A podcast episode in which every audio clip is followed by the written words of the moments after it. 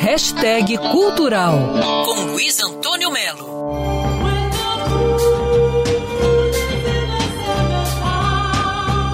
Estamos entrando nos primeiros quilômetros de 2021, que com certeza vai ser um grande ano para todos nós, segundo, inclusive, as pessoas que acreditam que estamos começando a era de Aquários.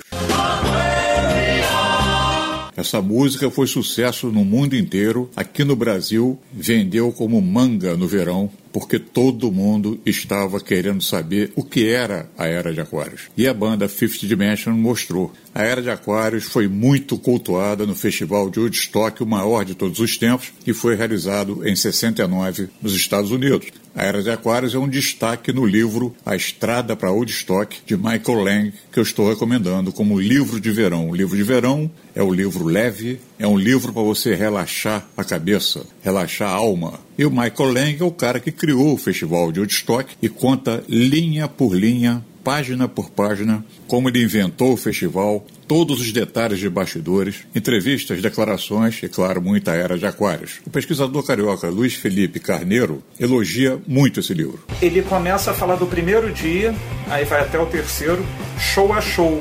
E é muito legal porque meio que você se sente como se estivesse lá mesmo, porque eles falam assim histórias dos bastidores, é, quem brigou com quem, o que rolava lá no backstage. A Estrada para Woodstock, de Michael Lang, na minha opinião, um grande livro de verão para você ler, se divertir e celebrar o início da Era de Aquário que a humanidade tanto precisa. Luiz Antônio Melo para Band News FM.